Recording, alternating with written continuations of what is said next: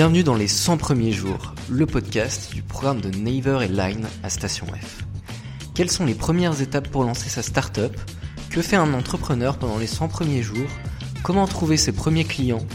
Les 100 premiers jours, c'est le podcast qui analyse la création et le lancement des plus belles startups B2C. Je m'appelle Pierre-Emmanuel et pour ce premier épisode, je suis allé rencontrer Marc, le fondateur de Tood, une app de recommandation entre amis. Alors c'est un épisode un peu spécial car Marc fait partie du programme de Naver à Station F. Il va nous raconter les étapes de lancement de Tood, des premiers croquis jusqu'à la constitution de l'équipe, comment Tood a été accompagné par le programme d'Apple et mis en avant sur le store français, et enfin les difficultés à lever des fonds en B2C sur la place parisienne. Alors, euh, si j'ai un conseil à donner, c'est lorsqu'on est en phase de conception, il faut jamais euh, demander l'avis des autres. Bonjour, on est euh, l'équipe Apple, on a vu votre produit passer et on est plutôt curieux, est-ce que c'est possible d'avoir un rendez-vous? Donc euh, on a pris le rendez-vous, on a été les rencontrer et effectivement ils sont tombés amoureux de tout en disant que c'était euh, super malin et que ça rentrait totalement dans, le style de produit en tout cas en matière de design, en matière de qualité, ça rentrait totalement dans, ce que faisait euh, Apple et donc ils, aimeraient bien nous avoir dans leur batch.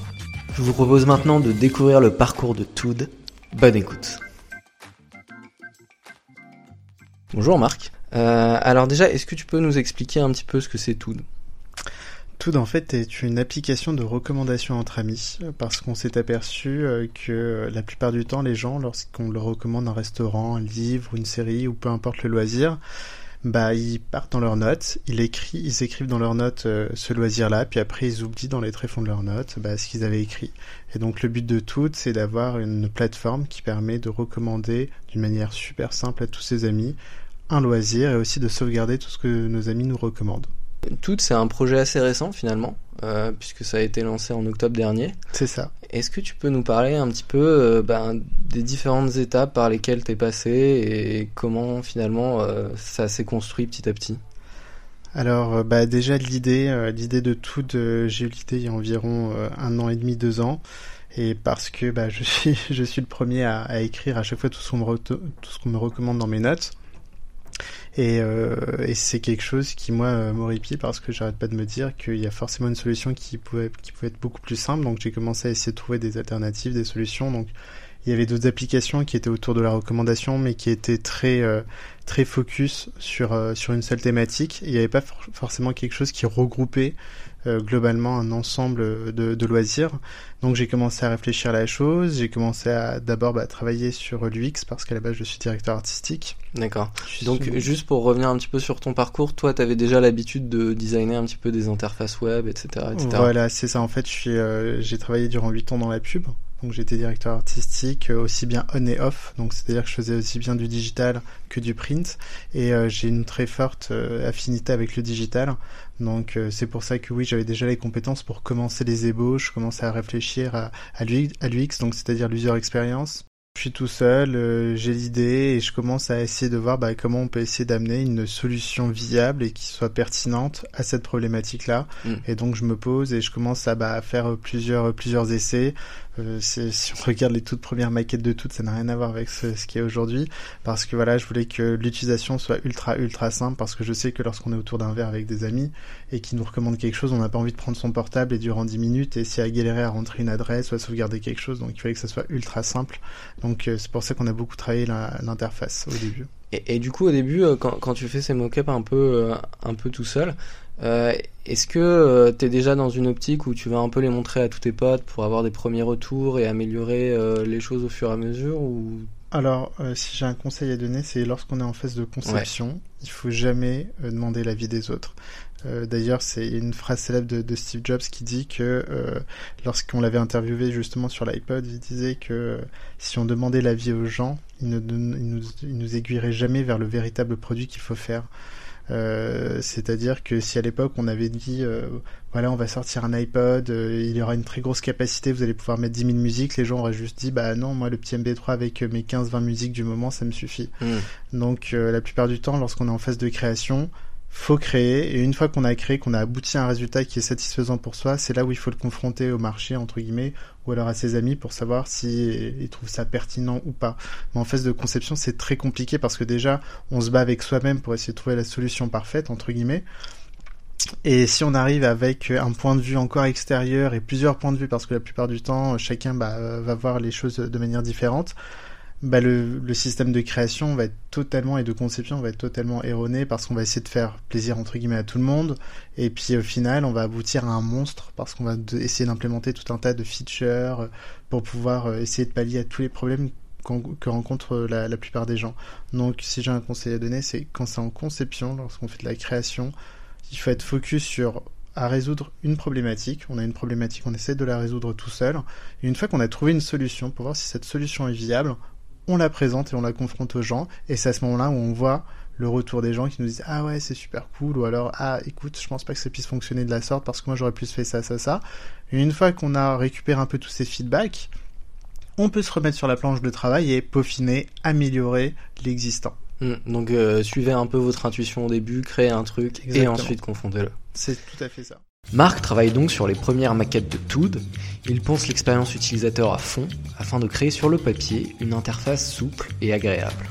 Mais voilà, vient ensuite le moment de passer des croquis au produit une fois que j'ai réfléchi à ce produit-là et que j'ai abouti à, je suis abouti à quelque chose avec lequel j'étais plutôt à l'aise, je me suis dit, bah voilà, c'est, le moment de se lancer. Donc, euh, j'ai quitté mon poste et, euh, et j'ai commencé à monter l'équipe. Donc, j'ai Marine, qui est ma cofondatrice, qui m'a, vite rejoint, qui est une personne avec qui j'avais déjà travaillé auparavant chez BBDO. Elle était commerciale. Et euh, donc, elle a rejoint l'opération pour pouvoir s'occuper de tout ce qui était partenariat est-ce que tu peux nous parler un petit peu de cette association? Parce que c'est toujours un moment un peu compliqué pour un entrepreneur de s'associer avec quelqu'un. Euh, comment vous avez fait ce choix-là? Qu'est-ce que vous avez dit? Comment, enfin, comment vous avez raisonné euh, Tout ça, tout ça? Alors la petite histoire, c'est que euh, j'étais encore en agence moi, puis Marine m'écrit un soir en me disant "Écoute, j'ai une nouvelle à t'annoncer. Est-ce qu'on peut aller se boire un verre? Donc je la rejoins pour aller boire un verre et elle m'annonce comme quoi elle a quitté BBDO, donc l'agence de pub dans laquelle elle travaillait, et qu'elle voulait se, elle voulait plus travailler en agence de pub, mais elle voulait plutôt travailler chez l'annonceur, donc c'est-à-dire plutôt dans des petites startups euh, euh, du type Frishti, etc. Et à ce moment-là, je lui dis écoute, moi je suis aussi en train de, petit à petit euh, m'extirper de mon agence parce que j'ai envie de me lancer dans un projet euh, personnel. Euh, je suis sur un projet qui s'appelle Tood et donc je lui montre le produit et c'est là où elle tombe amoureuse du produit. Et comme on avait déjà travaillé en amont avec Marine, je savais que elle avait les compétences pour pour, pour me suivre et qu'elle avait aussi totalement les compétences pour pouvoir faire évoluer le produit avec moi et surtout développer les partenariats. Donc c'est un peu entre guillemets cette chance que j'ai eue, c'est qu'on avait déjà pu entre guillemets travailler auparavant ensemble, qui nous a permis de vite se, se, mettre, se mettre ensemble sur le sujet pour pouvoir avancer rapidement. Marine ayant rejoint l'équipe, il manque encore à tout d'une pièce maîtresse pour se lancer complètement, les développeurs. La pièce manquante de tout ce puzzle-là, c'était les développeurs. Et donc, euh, lorsqu'on s'est mis d'accord avec Marine, qu'on se lançait dans le projet et que si on voulait se lancer, on voulait vraiment bien le faire et donc on voulait se donner toutes les chances de réussite de notre côté. On s'est dit on attend de bien tous les deux et l'un et l'autre de bien euh, terminer euh, nos boulots actuels et lorsqu'on est euh, lorsqu'on est disponible, à ce moment-là, on y va à fond la caisse et c'est ce qu'on a fait. On a tout de suite cherché des développeurs. En moins d'un mois, on a trouvé nos, nos deux développeurs. Et là aussi, pareil, il y a eu un petit alignement de planète parce que lorsqu'on a commencé à chercher des développeurs, nous avions déjà pas mal d'amis à nous qui, étaient en train de monter des boîtes ou des structures et qui étaient en train de nous expliquer que trouver des développeurs compétents c'était très compliqué et ces choses, euh. On s'est aperçu que voilà, on peut envoyer une cinquantaine de mails, une cinquantaine de personnes, on va recevoir environ 5 ou 6 réponses. Donc euh, c'est très très très compliqué, mais heureusement on a pu trouver des développeurs compétents en moins d'un mois, ce qui nous a permis après de vite démarrer. Et du coup, d'un point de vue financement, comment vous financez ces premières étapes? Alors justement, là aussi, euh, c'est l'association de base entre Marine et moi où on s'était dit qu'on allait mettre chacun un montant euh, qui allait permettre de faire vivre. On avait estimé que ça allait pouvoir nous faire vivre durant 7-8 euh, mois. D'accord. Et donc à partir de là, c'est en fait toute la roadmap qui dépend du timing de base, qui est l'argent, qui nous dit bah on, sur 8 mois il faut qu'on puisse sortir le produit. Et donc à partir de là commence une course contre la montre parce que bah avancer sur un projet euh, ambitieux entre guillemets parce que c'est quelque chose qui n'a jamais été fait de la sorte, c'est une nouvelle interface, c'est quelque chose de totalement nouveau, etc. Bah ça nous laisse à chaque fois nous confronter à des problèmes auxquels on s'attendait pas. Et tous les jours on a des nouveaux problèmes et tous les jours, il faut trouver des solutions. Et la plupart du temps, malheureusement, bah, ces problèmes-là bah, font qu'on n'arrive pas à respecter les timings, etc. et les délais. Mais euh, la chose à retenir, euh, c'est l'argent de base, votre montant de base qui va vous déterminer combien de temps vous allez devoir mettre pour sortir votre première bêta ou en tout cas sortir ce qu'on appelle votre MVP, Minimum Viable Product. Une fois l'équipe assemblée, les choses sérieuses peuvent enfin commencer. Mais voilà, pas facile de tenir à quatre dans un petit appartement parisien. Marc se met alors à chercher des bureaux sur un marché parisien assez tendu. Alors on s'est directement tourné vers Station F euh, pour la bonne et simple raison que Station F venait d'ouvrir depuis une petite année. Euh, il y avait eu euh, l'anniversaire le premier anniversaire de Station F où justement ils avaient ouvert toutes les portes à toutes les startups etc pour justement visiter les locaux et c'est Marine, euh, puisque moi à l'époque je, je travaillais, j'avais pas pu me déplacer. Mais Marine, elle était venue euh, justement visiter euh, les locaux de Station F. Et en allant bah, d'incubateur en incubateur, est tombée sur Space Green de Naver. Et c'est là où directement elle a su que bah, c'était une opportunité pour nous parce que c'était quelque chose qui était full B2C. L'objectif c'était essayer d'arriver avec un produit qui est suffisamment viable et suffisamment, suffisamment montrable pour arriver devant devant les, euh, le comité entre guillemets euh, de Space Green et le fameux tribunal qu'il y a avec euh, toutes les autres startups pour pouvoir séduire les gens avec quelque chose de cool. Et tu peux juste nous expliquer un petit peu ce que c'est le tribunal? Alors, le tribunal, la première fois que j'ai entendu ce, ce, mot, j'ai un peu souri, mais je trouve que c'est quelque chose de super super smart et de super pertinent. En fait, le tribunal, c'est simple. déjà, il y a une présélection qui est faite à la base par Naver, c'est-à-dire que la personne qui gère Space Green sélectionne déjà le, le, les dossiers qu'elle reçoit, elle fait sa présélection, elle rencontre euh, les startups. Une fois qu'elle a rencontré les startups et qu'elle a pour elle son feu vert est bon, euh, elle, elle le fait passer en mode tribunal. Le mode tribunal, c'est quoi? C'est la startup qui essaye de rentrer chez Space Green, qui est confrontée entre guillemets à toutes les autres startups, le d'un petit meeting de 40 minutes où on doit expliciter quel est le produit, euh, euh, quelle est la vision de la startup, etc. pour voir s'il va y avoir un match entre guillemets avec les autres startups qui sont autour de nous. Parce que le but de Space Green, en fait, c'est qu'il y ait une espèce de cohabitation, une espèce d'entraide en toutes les startups, et c'est ça qui fait, à mon avis, que ce, cet incubateur-là et cet espace-là est super intéressant, c'est qu'il y a une vraie entraide entre chacune des startups parce que justement en fonction bah, des horizons desquels nous venons, on peut plus ou moins aider. Par exemple, il n'y a personne dans, le, dans Space Green qui fait euh, de l'UX et du design. Donc, euh, par exemple, j'ai pu aider nos amis de chez Caramel avec leur logo, etc.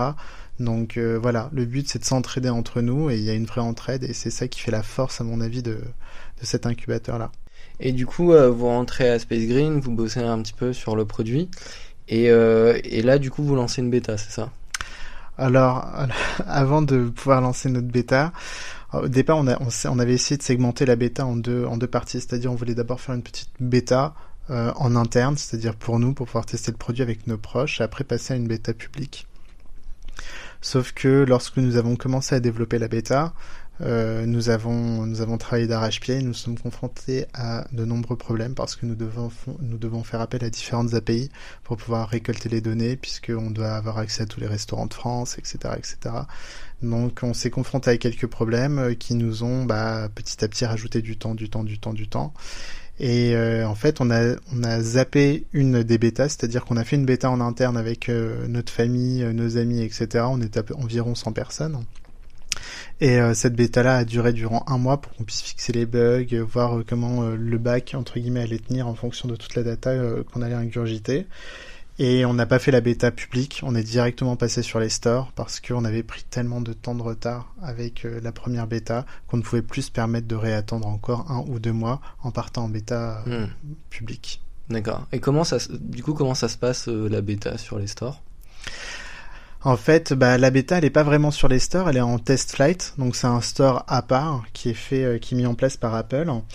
Et, euh, et on a eu la chance nous d'avoir été sélectionnés par euh, Apple pour travailler euh, pour travailler avec eux et travailler sur notre produit à Station F. Et c'est c'est grâce à ça aussi qu'on a pu comprendre un peu les méandres de TestFlight, de, de tout ça. Et en fait, c'est juste un lien qu'on envoie à des gens, euh, à tous ceux qui veulent faire partie, donc par mail ou soit par SMS. Ils reçoivent ce lien, ils cliquent dessus, peuvent télécharger une version bêta de l'application, c'est-à-dire que nous, euh, c'est comme s'ils avaient téléchargé entre guillemets officiellement l'application sur le store, sauf qu'elle n'est pas euh, aux yeux du grand public. Ça nous permet donc euh, bah, d'avoir euh, tout ce qui est les reports de crash. Donc dès que l'application va crasher, euh, ça nous envoie directement un, un, report et donc on peut savoir d'où vient le crash, d'où vient le bug pour pouvoir essayer de le fixer. Et il y a tout un tas d'outils comme ça qui sont qui sont super utiles pour les développeurs parce que lorsque vous développez une application, bah il y a énormément, énormément, énormément, énormément de pages de code. Mmh. Et donc retrouver le petit bug dans toutes ces lignes de code, c'est très compliqué. Et, euh, et donc forcément, euh, on, est, on, a, on a pas mal d'outils qui nous aident justement à solutionner ces problèmes-là dans les meilleurs délais. Et du coup, comment vous avez réussi à avoir euh, ce support d'Apple? Bah en fait, euh, ça, on a, on a été contacté par Apple hein, sur, sur notre boîte mail pro de Tood un jour on reçoit un mail sur l'adresse contact@tout.fr euh, qui dit euh, bonjour, on, on est euh, l'équipe Apple, on a vu votre produit passer et on est plutôt curieux, est-ce que c'est possible d'avoir un rendez-vous? Donc euh, on a pris le rendez-vous, on a été les rencontrer et euh, effectivement ils sont tombés amoureux de tout en disant que c'était euh, super malin et que ça rentrait totalement dans, dans le style de produit en tout cas en matière de design, en matière de qualité, que ça rentrait totalement dans, ce que faisait Apple et donc ils, aimeraient bien nous avoir dans leur batch. Donc le batch d'Apple c'est quoi? Ils, ils sélectionnent une startup. Ils en sélectionnent quelques-unes, je pense que c'est entre 5 et 10, et euh, ils les accompagnent sur plusieurs mois pour pouvoir justement comprendre comment bien lancer son app sur l'App Store, euh, comment euh, faire en sorte que son application puisse émerger comparé aux autres apps qui sont mises sur l'App Store, comment essayer d'être euh, référencé en App of the Day. Euh, ils nous donnent tout un tas de conseils pour pouvoir justement avancer. Donc ça, pareil, un petit alignement de planète, un petit coup de chance, euh, ils nous ont eux-mêmes contactés sans qu'on les contacte. Et tu penses que c'est lié au fait que vous soyez à Station F et qu'ils regardent un petit peu finalement ce qui se fait euh, dans les startups de Station F, notamment les startups B2C Alors ça, effectivement, ça c'est certain que Apple scrute, euh, et je pense qu'ils sont d'autres, hein. il y a Amazon, il y a Google, il y a à peu près tout le monde ici, tout le monde scrute tout ce qui est à Station F et tout ce qui se passe à Station F. Et c'est comme ça, c'est en faisant un peu un petit benchmark sur les nouvelles, sur les nouveaux arrivés qu'ils ont dû nous croiser. Ils ont été voir un peu notre site internet, donc à l'époque, j'avais à l'époque, bah, d'ailleurs toujours, il y a une, juste une landing page pour juste teaser un peu le produit, on mmh. montre un peu l'interface, mais pas beaucoup. Et avec juste avec ça, ils se sont dit voilà, le produit a l'air assez sexy, on va essayer d'en savoir un peu plus, et donc on a eu ce rendez-vous là. Aujourd'hui, tout cherche à lever de l'argent. Un passage compliqué à cause d'une part d'une forte concurrence entre les startups et d'autre part le secteur du B2C qui reste encore incertain pour la plupart des investisseurs.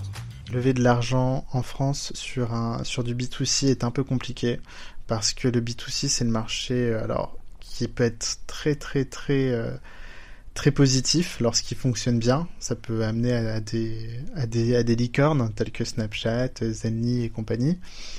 Mais euh, c'est un domaine qui est très concurrentiel. Et donc, lorsqu'on s'attaque à ce genre de choses, il faut avoir euh, bah, les reins solides, il faut avoir les épaules fortes pour pouvoir avancer correctement.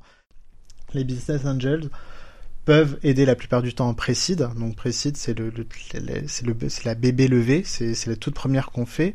Euh, pour pouvoir essayer justement de récolter quelques fonds. Donc euh, ça se situe entre 100 et 150 000 euros la plupart du temps, pour pouvoir justement essayer de faire aboutir le produit le plus loin possible pour essayer de trouver entre guillemets ce qu'on appelle notre market fit, c'est-à-dire euh, est-ce que ça va, est-ce que ça peut plaire à des gens, est-ce qu'il y a des consommateurs qui vont se sentir, est-ce qu'il y a des users qui vont se sentir intéressés par ce produit pour pouvoir le recommander et faire ce qu'on appelle entre guillemets de la recommandation organique? Je sais que aux États-Unis c'est quand même beaucoup plus simple de, de, lever des fonds sur, sur cette thématique-là, qui sont plutôt ambitieuses. En France, on est encore un peu frileux malheureusement, et euh, mais c'est en train de changer. C'est en train de changer. Il y a 3-4 ans, euh, ils étaient extrêmement frileux. Là, ils le sont un peu moins. On espère qu'avec les années, ça va, ça va commencer à, à, ressembler de plus en plus aux, US et qu'on va pouvoir avoir bah, quelque chose de beaucoup plus, euh, de beaucoup plus, euh, comment dire, de beaucoup plus juste en fonction de la de, de tout ce qu'on propose ici parce qu'il y a quand même pas mal de, de monde qui essaye de faire du B2C parce qu'on va pas se mentir c'est quand même un domaine super excitant mmh. euh, où il y a beaucoup d'opportunités euh, donc euh, on espère juste que bah, les business angels et que les VC s'ils nous écoutent qui puissent euh, être un peu moins frileux et se lancer un peu plus comme les Américains, parce que c'est comme ça qu'on peut, bah, quand on s'attaque à des marchés énormes, bah voilà, faut soit c'est un coup de poker, c'est comme tout, c'est soit on investit, on est sûr parce qu'on se dit allez l'équipe et le produit, ça peut le faire, le produit a l'air super sexy, on y va. Soit bah je pense que ça va pas le faire et donc je mets rien. Mais euh, il faut il faut lorsqu'on y croit, faut pas avoir peur de se dire ah j'attends encore un peu de voir comment le produit va évoluer etc mmh. parce que les gens ils attendent pas, les gens ils ont besoin de vite avoir quelque chose d'une nouveauté et voir euh, comment elle peut vite s'amplifier et devenir super cool avec le temps. Et, euh, et le temps c'est notre plus grand ennemi quand on est une startup. Aujourd'hui, Marc est serein et posé sur son fauteuil à Station F, mais il ne faut pas négliger la dimension psychologique d'une aventure entrepreneuriale. Au final, tout ça... C'est les montagnes russes. C'est les montagnes russes, c'est-à-dire que chaque petite victoire, aussi petite soit-elle, euh, on est limite en train de déboucher le champagne parce qu'on est heureux.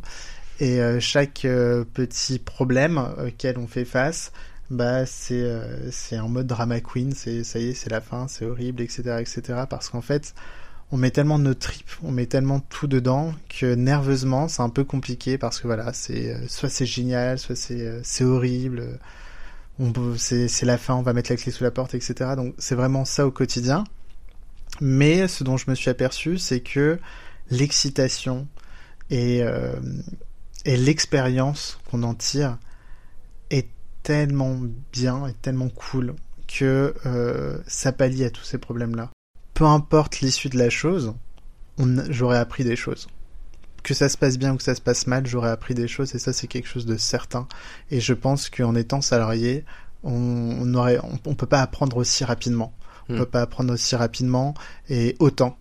Et c'est une expérience, voilà, à faire, je pense, au moins une fois dans sa vie, de se lancer et, de croire en son projet euh, et juste de voir ce que ça va donner. Et après, peu importe l'issue de la chose. Et du coup, euh, euh, si demain il y avait un, un, jeune entrepreneur qui voulait se lancer dans le B2C, c'est quoi le conseil que tu pourrais lui donner? L'équipe. Alors ça, s'il y a quelque chose que j'ai retenu de toute mon expérience, c'est l'équipe. Le produit, il peut être amené à changer. C'est pas un souci. Euh, il faut itérer, il faut changer, il faut s'adapter. Ça, il n'y aura pas de problème. Le produit peut toujours être changé. L'équipe, c'est beaucoup plus compliqué de la changer lorsqu'on est en petit comité comme ça. Euh, une équipe, ça change lorsqu'on est une grosse, euh, une grosse boîte, parce que voilà, bah, on vire des gens, on en prend d'autres, il euh, n'y a pas de souci. Mais quand on est une petite équipe très soudée, c'est très très très très difficile parce que chaque élément, chaque personne de cette équipe-là est, est fondamentale à l'équipe. Et si il y a quelqu'un qui marche pas dans la même direction ou s'il y a quelqu'un qui a mis le frein à main, etc., ça freine donc le travail d'équipe, ça freine toute l'équipe. Et, et c'est et c'est un drame, c'est un drame parce que depuis le début, ce qu'on dit, c'est que bah, le pire ennemi euh, d'une startup, c'est le temps, euh, et le temps, c'est de l'argent. Euh, les, les, deux sont, sont corrélés, donc euh, on peut pas se permettre de pas avancer correctement et assez rapidement. Et, et ceux qui, qui, font tout ça, c'est l'équipe. C'est l'équipe si elle est compétente, si elle en veut, si elle se donne à fond, euh, c'est elle qui va qui va faire des pieds et des mains pour pouvoir justement essayer de tenir au mieux la roadmap, essayer d'en mettre plein la vie au VC, au business angel en montrant regardez on a des compétences etc. Donc si j'ai un conseil à donner c'est posez-vous bien sur l'équipe avant de monter une startup. L'équipe fait tout. Après le reste découlera de source, il n'y aura pas de problème. Ok super, merci beaucoup Marc. Euh, si jamais il y a des investisseurs, euh, des jeunes entrepreneurs ou, toute autre personne qui souhaite euh, te poser des questions, où est-ce qu'ils peuvent te contacter? Ils peuvent, me contacter bah, par l'intermédiaire du site Tood, donc tout.fr, t-o-o-d.fr, ou sinon ils m'envoient un mail à marc.atala.tout.fr, donc Atala ça s'écrit A-T-A-2-L-A-H. Merci d'avoir écouté cet épisode. Si vous êtes arrivé là, c'est qu'a priori il vous a plu. Donc n'hésitez pas à mettre une note, de préférence bonne, sur les plateformes d'écoute et à vous abonner au podcast. Cela m'aide énormément à le faire connaître. Si vous avez envie de postuler au programme de Naver à Station F pour avoir des bureaux gratuits au sein d'une communauté d'experts en B2C, n'hésitez pas à envoyer votre candidature à doers, d o e.